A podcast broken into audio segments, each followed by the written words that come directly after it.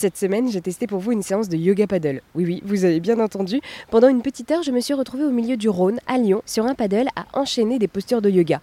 Bon, étant complètement débutante, je peux vous dire que j'ai encore les abdominaux qui chauffent, mais cette expérience m'a tout de suite apaisée et détendue. Pour vous présenter cette pratique insolite, j'ai rencontré Miora, professeure de yoga paddle à Lyon Canoë Paddle.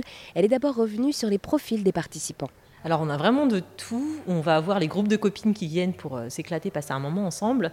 On a des gens qui viennent vouloir découvrir le yoga et le paddle en même temps. Des gens qui viennent se challenger aussi. Euh, il y a des postures qu'on n'arrive pas à faire sur terre, qu'on arrive à faire sur la mer. Typiquement tout ce qui est euh, ou sur l'eau, les équilibres sur la tête, c'est beaucoup plus simple de les faire sur le paddle parce que si on tombe, on tombe dans l'eau et pas sur terre. Donc c'est beaucoup plus fun et on a beaucoup moins peur. Donc il y a vraiment de tout en termes de profil. Ouais. Et faire du yoga, donc vraiment dans un lieu complètement insolite, puisque devant nous, nous avons le musée des confluences. C'est un peu une nouvelle manière de visiter Lyon, de découvrir Lyon, puisque rarement nous avons cette vue au milieu de l'eau. Tout à fait. Et puis c'est vraiment une autre façon de voir la ville. On voit le tramway qui passe des fois, on l'entend qui passe, euh, on entend les voitures passer aussi, mais d'une autre façon, puisqu'on on est plus euh, spectateur, alors que d'habitude on le subit euh, quand on est sur l'eau. Voilà, on, fait attention, on remarque les bruits qui nous entourent. Donc c'est vraiment une autre façon de visiter Lyon.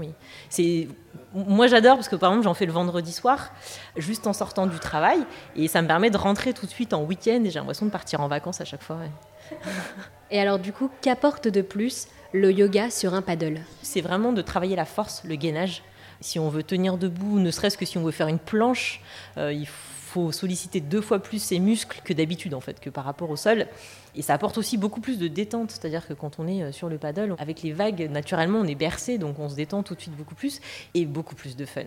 Eh bien, merci beaucoup Miaora de nous avoir présenté cette pratique insolite de yoga paddle qui offre une pause dans notre quotidien. Et si vous aussi vous voulez tester, n'hésitez pas à vous rendre sur airzone.fr où vous trouverez toutes les informations nécessaires.